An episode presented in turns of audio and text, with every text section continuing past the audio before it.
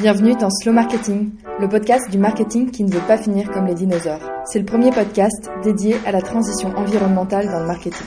Je suis Anaïs, experte en marketing digital.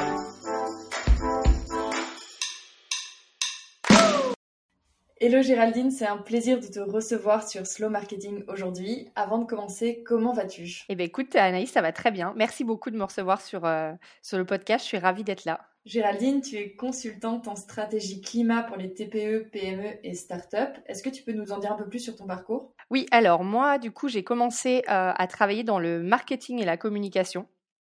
Euh, donc, j'ai travaillé pendant euh, sept ans en agence de communication et de marketing digital à Paris et à Londres. Et euh, il y a à peu près, donc en 2017, euh, donc ça fait déjà euh, six ans, euh, j'ai en fait démissionné et j'ai commencé une, une reconversion. Et, et, donc j'ai commencé par déjà par me former, par faire beaucoup de sensibilisation, notamment avec la fresque du climat.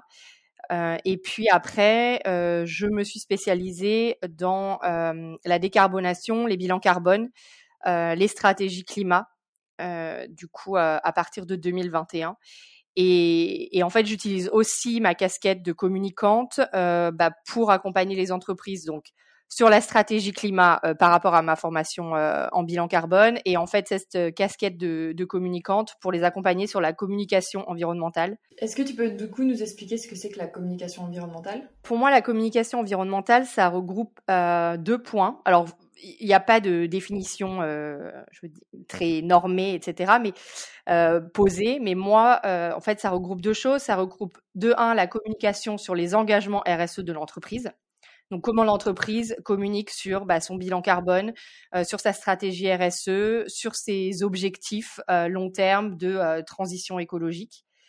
Donc ça, c'est le premier point. Et puis, un autre point, c'est en fait l'utilisation des données environnementales dans la communication générale de l'entreprise.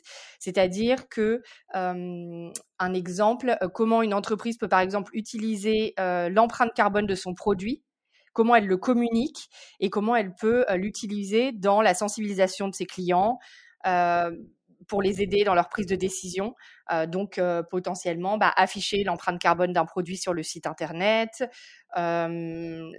utiliser ces data carbone euh, pour les aider à faire leur choix, etc.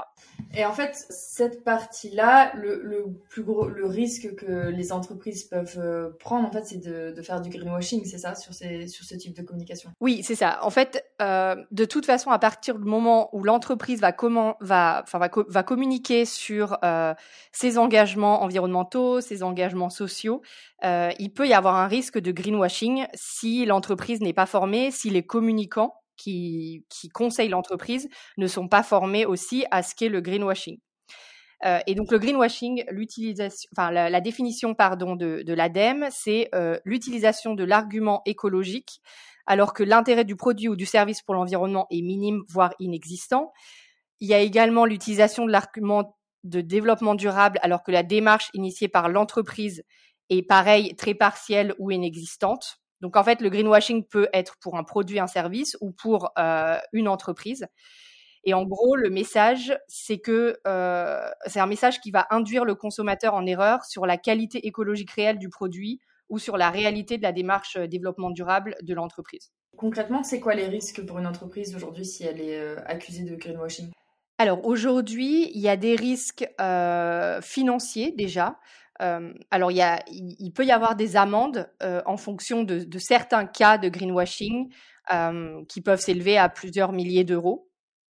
il y a aussi, enfin, dans ces risques financiers-là, il y a aussi la, la, perte des investissements parce que, par exemple, si on fait une campagne de communication, une campagne de publicité, que quelqu'un porte plainte pour greenwashing contre cette campagne. Il faut savoir que n'importe quelle personne euh, lambda peut porter plainte auprès de la RPP, donc l'autorité de régulation de la publicité, euh, si elle pense que cette publicité euh, c'est du greenwashing. Et en fait, euh, du coup, il va y avoir euh, une étude et potentiellement la publicité va être supprimée. Et donc en fait, du coup là, on a la perte des investissements finalement de tout ce qu'a coûté la création de, de cette publicité. Euh, puisqu'elle va ensuite être supprimée. Donc, euh, donc euh, c'est pas euh, de, des euros que l'entreprise doit verser, mais finalement c'est une perte sur l'investissement. Et puis, il y a un autre risque qui est pour moi encore plus important parce qu'il est beaucoup plus long terme pour, pour les entreprises, c'est le risque de réputation. Et en fait, aujourd'hui, il y a beaucoup d'acteurs qui dénoncent le greenwashing sur LinkedIn. Il y a des, il y a des comment dire, des collectifs sur les réseaux sociaux et les, les, consommateurs sont de plus en plus, comment dire, euh, au courant de, de, de ce qu'est le greenwashing et de plus en plus exigeant sur euh, comment les entreprises vont communiquer sur ces engagements euh, environnementaux. Et donc, du coup, il peut y avoir bah, des bad buzz, voilà, et puis un impact sur la, la réputation qui qui va durer sur le long terme parce qu'on sait que quand une entreprise perd confiance, enfin perd la confiance des, des consommateurs, en fait, il va falloir euh, beaucoup plus d'efforts et de moyens pour euh, pour retrouver cette cette confiance que finalement juste de se former en amont et de d'être euh, voilà de faire attention à notre communication. Et en, en fait, je peux rajouter aussi par rapport à, à justement comment on, on remarque les, le greenwashing n'importe quel voilà consommateur ou, ou citoyen citoyenne peuvent remarquer le greenwashing avec plusieurs enfin il y a plusieurs catégories il y a euh, des mensonges, il y a euh, une promesse disproportionnée. Par exemple, on peut voir des entreprises qui euh, peuvent dire ce vêtement en polyester recyclé sauve la planète. Donc en fait, là, on voit que c'est disproportionné parce que un vêtement, bon, de un vêtement ne sauve pas la planète et, en fait, même si le vêtement est en en, voilà, polyester recyclé, ça a quand même un impact sur l'environnement. Donc en fait, là, c'est promesse disproportionnée. Il y a également des mots vagues. Euh, euh, donc quand il y a des informations qui sont insuffisantes et en fait l'entreprise fait un peu exprès pour que justement euh, le consommateur, la consommatrice ne comprennent pas vraiment et, donc du coup reste un peu dans un flou, mais se dit ah bah tiens quand même si elle doit parler de ça c'est que elle doit être cette entreprise doit être engagée.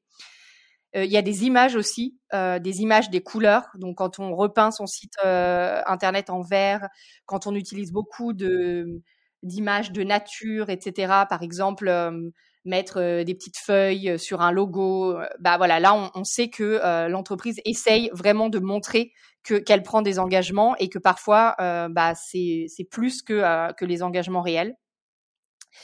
Euh, et donc, il y a aussi des preuves inexistantes. Donc ça, encore une fois, c'est avancer euh, quelque chose et on ne le prouve pas euh, ensuite, comme la durabilité d'un produit, un engagement sur une trajectoire neutre en carbone, alors que qu'on ne peut pas le, le, prouver derrière. il y a également les faux labels. Euh, donc ça, les faux labels, on peut le, on peut le voir. Euh, alors il y a deux exemples que j'ai en tête. C'est euh, la marque, c'était une marque de thon en boîte qui avait créé un label en fait pêche, pêche durable ou pêche responsable.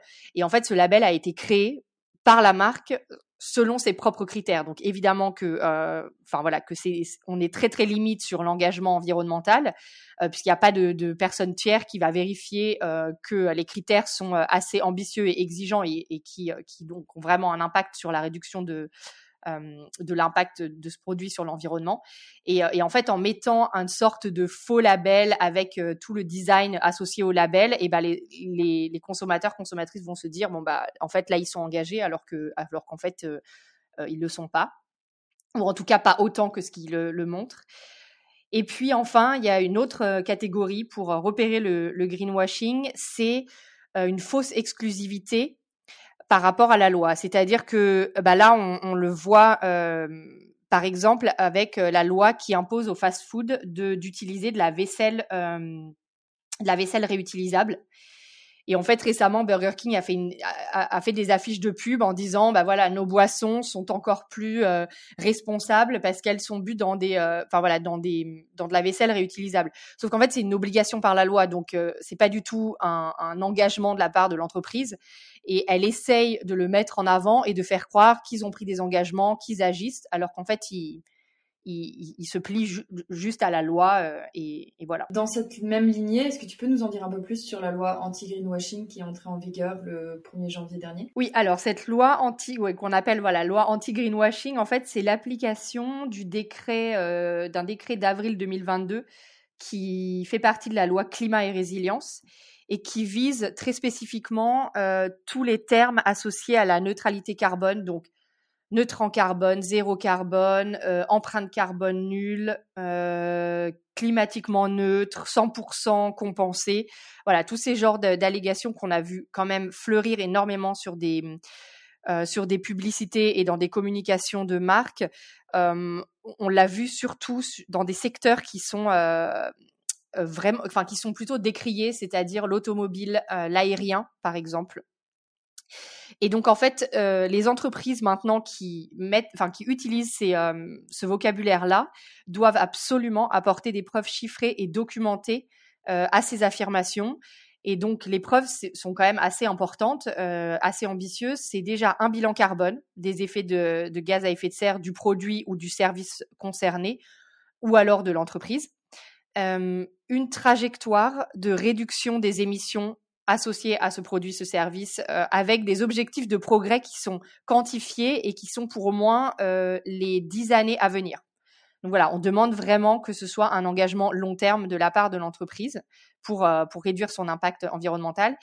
Et euh, également la modalité de compensation des émissions. Quand on parle de 100% euh, compensé, etc., c'est la nature des projets de compensation et, et des preuves que cette compensation a bien lieu.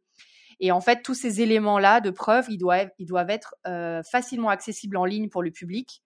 Donc encore une fois, on ne va pas les planquer euh, sous euh, enfin 12, 12 euh, pages pour y accéder. Il faut que ce soit, faut que ce soit facile d'accès et qu'il faut que ce soit mis à jour tous les ans.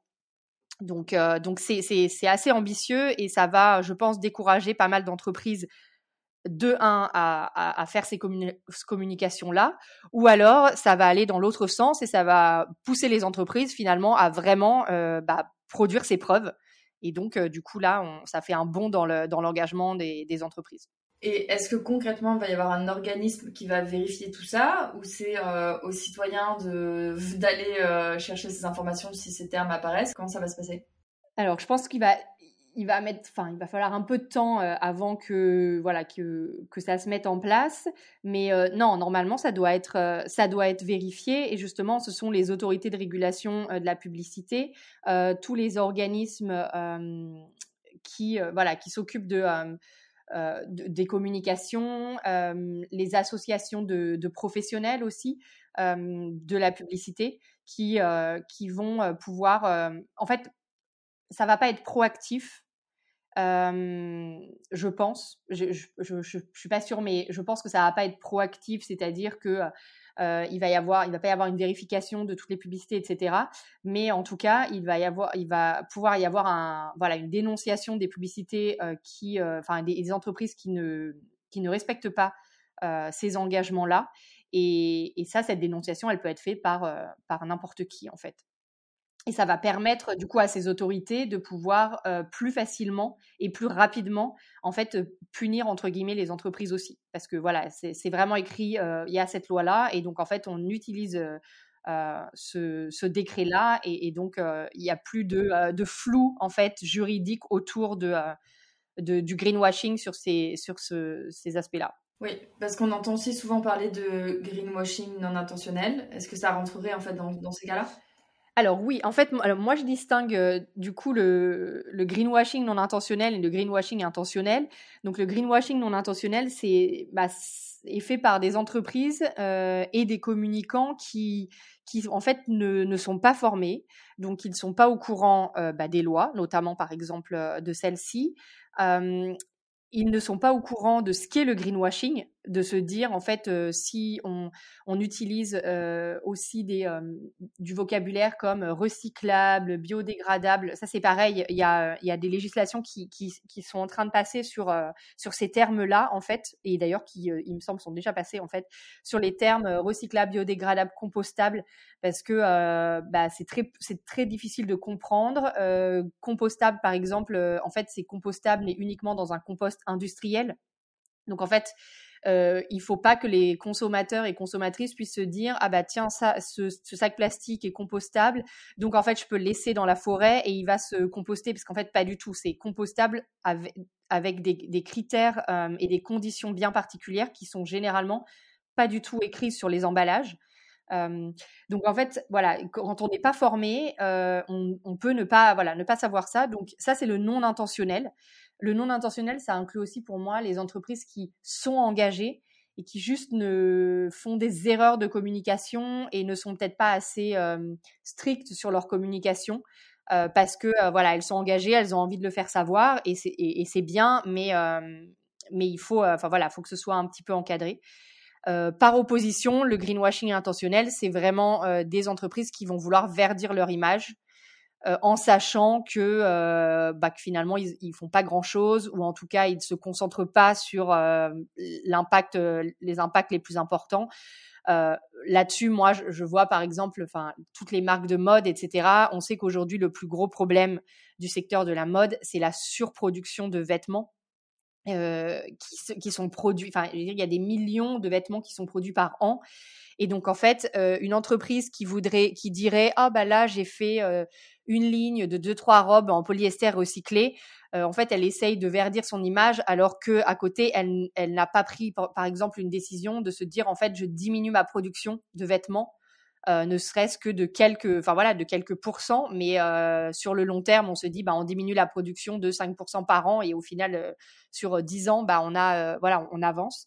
Et donc là, il y a vraiment un détournement de l'attention du, du consommateur vers des petites actions qui finalement n'ont pas beaucoup d'impact pour faire croire que qu'on a qu'on a pris le, problème à bras le corps et que et qu'on agit. Donc donc voilà, ça ce sont les deux, euh, les deux types de greenwashing.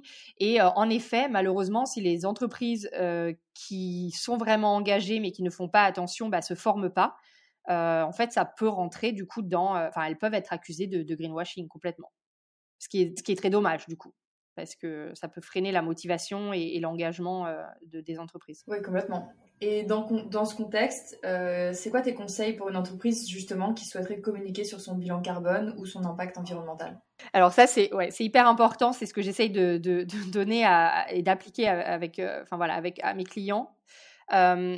premier conseil qui est hyper important, c'est la transparence c'est quelque chose que on manque et en fait on a manqué dans les 20-30 dernières années en, marketing et en communication. C'est euh, vraiment la transparence, c'est-à-dire que on a juste le produit, on a le prix, on a potentiellement la, composition euh, bah des vêtements euh, parce que voilà c'est sur l'étiquette, mais on n'a pas la composition de pas mal d'autres produits. et c'est tout. Et en fait, on ne sait pas du tout ce qui se cache derrière. Et, donc là, il y a une demande grandissante euh, de tous les citoyens, citoyennes pour, euh, pour avoir plus de transparence de la part des entreprises. Donc, c'est vraiment, soyez transparent. Et en fait, être transparent, ça veut, ça veut parler de ce qu'on fait. ça veut dire, pardon, parler de ce qu'on fait, mais ça veut aussi dire parler des difficultés et des limites que l'on rencontre aujourd'hui parce que, euh, en fait, une transition écologique, c'est long. Euh, la société euh, y va petit à petit et c'est pas possible de, euh, de changer en un an, deux ans et, et voilà de transformer son business model, de, de, faire tout bien. Et du coup, les, il faut être transparent en parlant des choses positives, mais aussi des, aussi des difficultés rencontrées. Ça donne justement plus de, je veux dire, d'humanité un peu et, oui, voilà, d'humanité à, à l'entreprise et à sa démarche. Et à côté de ça, euh, je conseille aussi transparence et humilité parce que ne pas dire que ça y est, on est les meilleurs, c'est génial, on a fait une super innovation qui va tout révolutionner, qui va euh, sauver le monde, sauver la planète, etc. Euh, chaque entreprise a un impact sur l'environnement, donc ça n'existe pas de ne pas avoir d'impact. personne n'est parfait, donc en fait, il faut mieux ne pas se clamer la plus verte, la première à avoir fait ça, etc. Plutôt rester humble et se dire que voilà l'entreprise avance dans sa transition et euh, et voilà, donc ça c'est voilà premier premier conseil c'est transparence et humilité. Un autre conseil c'est vraiment donner le plus d'infos possible. Ça se rapproche de la transparence, mais du coup ne pas hésiter à euh, avoir voilà une page dédiée sur son site avec bah, la chaîne de production, les adresses des, des, des, ateliers de production des usines, potentiellement la possibilité pour les clients clientes de télécharger les certificats de, de label, voilà, les justifications de dons à des associations. En fait, vraiment essayer de voilà de donner des infos parce que alors il y a, y a c'est pas la majorité des personnes qui vont aller creuser toutes ces infos, mais au moins quand une personne veut aller chercher, elle a les infos, elle n'a pas besoin, euh, c'est pas un parcours du combattant pour les obtenir. Et, et voilà, donc ça c'est un gage d'engagement. Et puis, je dirais un troisième conseil, c'est bah, ne pas zapper en fait les plus gros postes d'émissions de CO2 euh, et ne parler que des petites actions un peu insignifiantes euh, parce que en fait il faut prendre euh, faut prendre la chose à, à bras le corps et si on est vraiment engagé bah, on peut pas passer à côté de se dire que bah, comme l'exemple que je donnais pour la mode, en fait, c'est pas forcément les matières, c'est surtout la quantité de production. Et du, coup, une entreprise de mode qui ne part pas de la surproduction, finalement, c'est qu'elle est, c'est que soit elle n'a pas compris le, le, véritable enjeu euh, climatique, soit euh, enfin, voilà, soit elle ne sait pas comment communiquer. Pendant des années, la, la RSE s'est euh, limitée à en fait des actions de de mécénat ou de, dons à des associations sans jamais remettre en question les propres modes de production des entreprises. Quoi. Voilà, oui, exactement. C'est ça. Et, et, en fait, euh, voilà, où, moi, je vois par exemple des, des, entreprises qui, qui communiquent sur leur bilan carbone euh, et donc, du coup, qui ensuite vont communiquer sur un plan d'action. Euh, voilà, les, trois actions principales qu'ils vont mettre en place euh, dans les euh, cinq prochaines années. Et quand on voit que l'action principale, c'est sensibiliser ses employés à, l'impact des transports pour qu'ils viennent le plus en transport en commun, en fait, là, on est quand même sur une, petite action et il n'y a aucune action qui est vraiment sur le business model, la manière dont on dont on produit ou dont on vend ses services. Et, et, voilà. Et donc là, c'est vrai que bah c'est, enfin voilà, c'est un peu c'est un peu problématique parce que bah parce que c'est enfin voilà c'est cacher le c'est cacher euh, comment dire le, le véritable la vérité la véritable action qui devrait être mise en, mise en place euh, avec euh, des petits, euh, des petits gestes. Tant qu'on est dans le sujet de justement bilan carbone, émission carbone, est-ce que tout ce qui est compensation carbone, ça peut être considéré comme du greenwashing? Alors ça c'est une très bonne question. je pense qu'il y a c'est énormément, enfin c'est un, un, gros, un gros et un vaste sujet. Euh, en fait, je pense que ça peut être considéré comme du greenwashing. La manière dont ça a été fait dans les, dans les, dans les années euh, précédentes. Alors après, il faut savoir que, encore une fois, euh, le sujet n'était pas aussi mature qu'aujourd'hui et il y avait beaucoup d'entreprises qui qui se disaient en fait c'est bien je vais planter des arbres euh, et, euh, et, voilà parce qu'à cette époque-là bah, on parlait pas autant du bilan carbone on parlait pas autant euh, des projets de compensation. Donc en fait, c'était pas à cette époque-là, dans le contexte, c'était pas forcément du, greenwashing. Mais euh, mais c'est sûr qu'aujourd'hui, euh, la compensation carbone, il faut qu'elle soit vraiment bien faite. Et déjà, encore une fois, il ne peut pas y avoir que de la compensation carbone. C'est-à-dire qu'une entreprise qui qui mesure son bilan carbone et qui se dit je prends tout et je compense, je compense intégralement.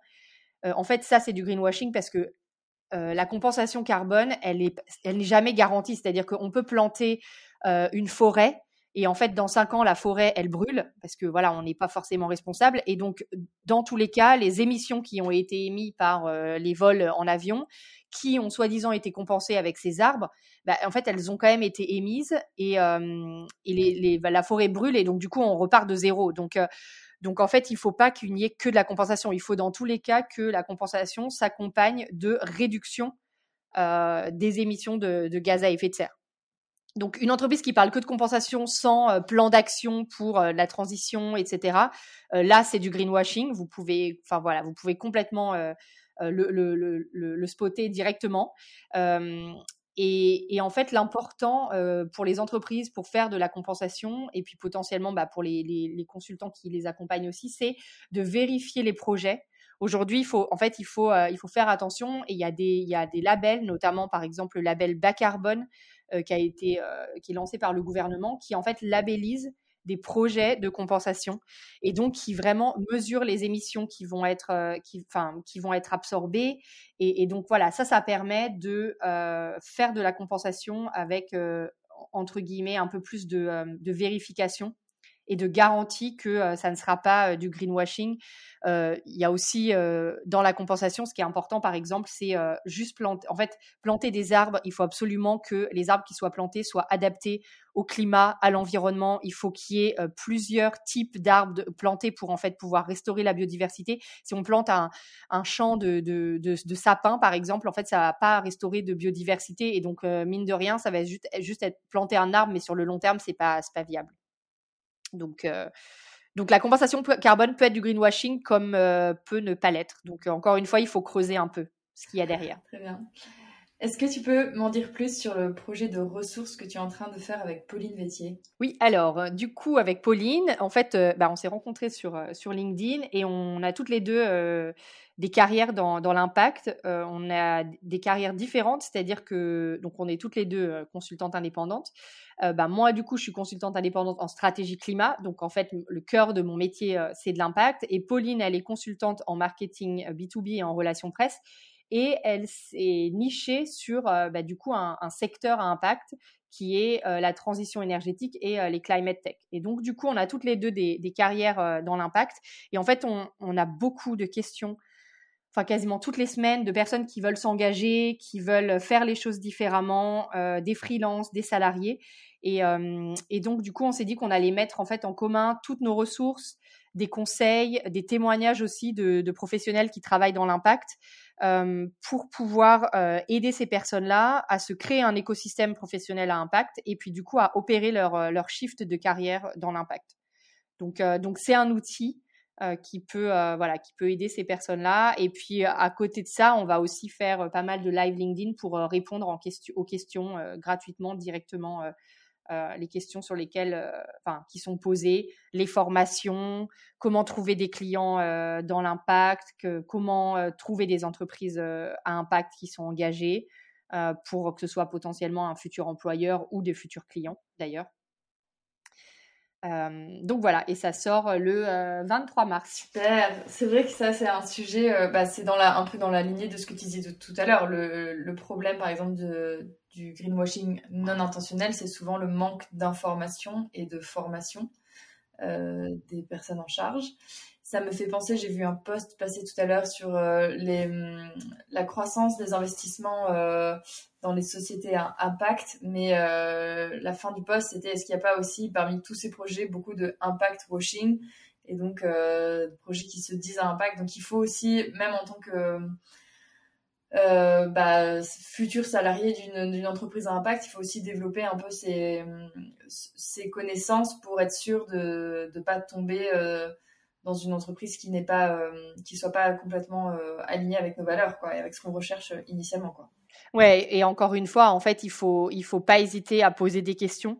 Enfin, moi, je, je, discutais avec des RH en leur disant pendant les entretiens, en fait, je ça me paraîtrait complètement logique que les RH soient formés et puissent parler de, de l'engagement euh, de l'entreprise et euh, potentiellement de euh, d'envoyer aux, aux futurs collaborateurs le, le, rapport RSE, le bilan carbone, etc. Parce que parce que voilà, ils ont besoin, enfin, on a besoin d'être informés. Donc, comme tu dis, en fait, il faut il faut dans tous les cas, ce qui est un peu compliqué euh, dans, dans, enfin, voilà, dans l'impact et euh, dans la RSE, dans la transition, c'est qu'en fait, il faut creuser. Euh, voilà, il faut, il faut aller, aller chercher un peu les informations parce que c'est pas toujours évident de démêler le, vrai du faux. Donc, donc, donc ouais, il faut être curieux. Il faut être curieux et ne pas se baser sur les, les seuls arguments, premiers arguments marketing que l'on peut voir, qui sont, qui sont affichés partout il euh, faut être un peu curieux aller, aller chercher derrière. Oui, développer euh, ses compétences de, de, questionnement, de remise en question. Exactement, c'est ça. Géraldine, si je te dis slow marketing, tu penses à quoi? Alors moi, slow marketing, ça me fait penser... Euh... Bah ça, enfin, c'est vrai que ça me fait penser à... Comment dire un marketing qui, qui pousse, euh, bah, du coup, qui ralentit, qui ne pousse pas au toujours plus, ça peut être plus de, de consommation, plus de, de lecture, enfin voilà, de d'information, euh, et qui prend en compte en fait du coup le contre-pied un peu des défauts du marketing aujourd'hui pour pour faire différemment. parce que le marketing, ça existera toujours. Et, donc, en fait, c'est un, c'est voilà, c'est essayer de, prendre en compte, en considération aussi plus le, le, consommateur et les consommatrices qui sont en face pour, bah voilà, pour, pour leur permettre d'être un peu slow aussi de leur côté et de ralentir, de ralentir dans leur, dans leur vie. Complètement aligné avec cette définition, merci. Euh, la question de la fin, selon toi, qui est-ce que je devrais inviter sur ce podcast? Euh, alors, et eh ben, du coup, moi, je pense à euh, alors Maxime Van der Mirchen. Alors, je ne sais pas du tout, tu m'excuseras, Maxime, si je prononce mal ton, ton nom de famille. il est belge et en fait, c'est le cofondateur de, Give Action. Et, lui, du coup, il essaye de, transformer le secteur de la publicité euh, de faire de la publicité euh, positive, euh, soit dans le message, notamment, par exemple, ils ont travaillé avec Back Market pour, bah voilà, pour faire évoluer les messages. Ça peut être, vous avez besoin d'un nouveau, enfin, vous pouvez acheter chez nous un nouveau téléphone reconditionné uniquement si vous en avez besoin. Donc voilà, faire évoluer les messages et puis faire aussi évoluer, bah, du coup, la manière de faire de, la publicité pour que ce soit plus, pour soit positif, qu'il y ait des retombées qui qui puisse euh, aller à des associations. Euh, donc voilà, mais il pourra, du coup, il pourra vous en dire euh, beaucoup plus sur, sur, sur ce qu'il fait. et puis vous pouvez aussi bah, le suivre sur LinkedIn parce qu'il publie pas mal sur le, sur le greenwashing notamment. Trop intéressant. C'est un sujet, la publicité, que, qui est dans ma to-do à creuser parce qu'effectivement, il y a très peu de, de données sur comment on peut faire de la publicité un peu plus, un peu plus clean. Quoi. Euh, trop bien. Merci pour la référence. Avec plaisir. Euh, Géraldine, merci beaucoup pour ton temps cet après-midi et pour cette discussion super intéressante et tout ce que j'ai pu apprendre sur euh, le greenwashing. Bah écoute, merci à toi Anaïs, c'était hyper intéressant de, de, partager ces informations-là, de discuter de ce sujet avec toi. Et puis j'espère que ça aidera du coup euh, bah, toutes tes auditrices et tes auditeurs dans leur communication environnementale. C'est tout pour aujourd'hui. Rendez-vous la semaine prochaine pour un nouvel épisode. Si tu ne veux rien louper, abonne-toi à la newsletter ou à mon profil LinkedIn Anaïs Baumgarten. Tous les liens sont dans la description. Merci pour ton écoute et à très vite sur Slow Marketing.